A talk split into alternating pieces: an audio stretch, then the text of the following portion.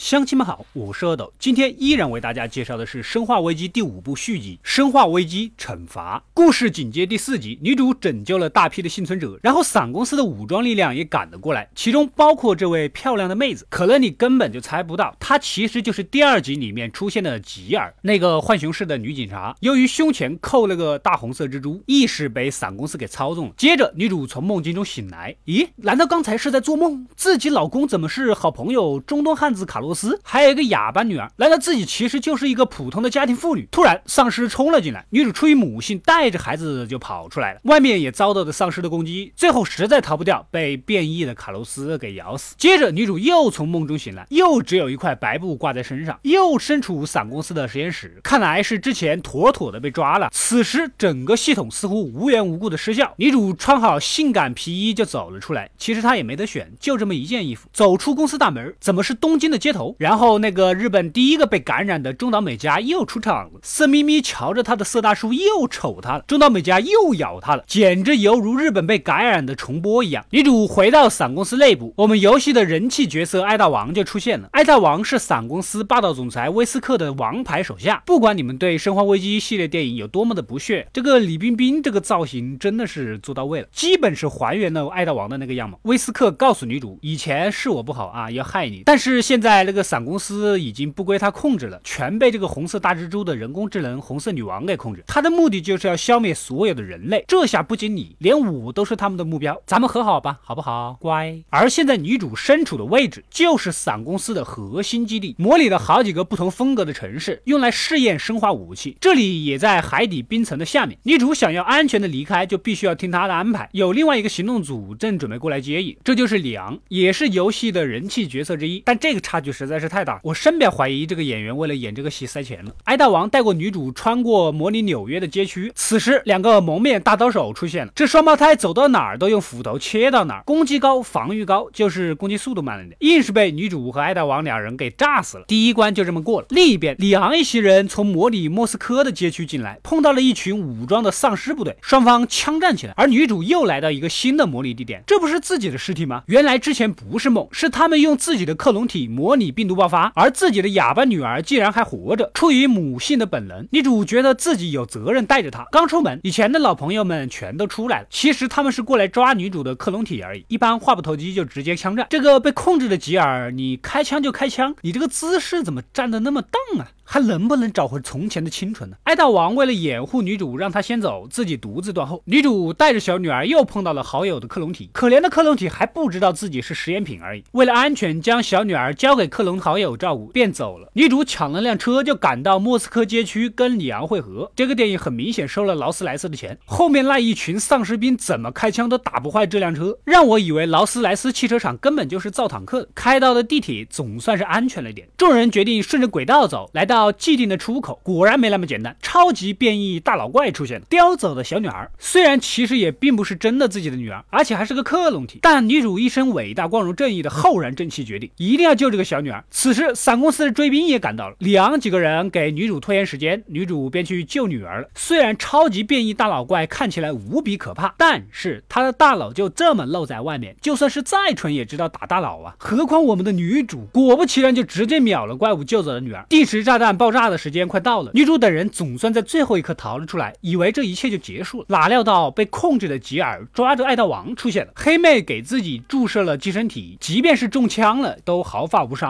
看来双方一场世纪大战一触即发呀！两个汉子根本就打不过开了挂的黑妞，女主也不占便宜。你要问爱大王怎么不来帮忙？这个爱大王被打晕，一直就在后面睡觉，估计是不来的。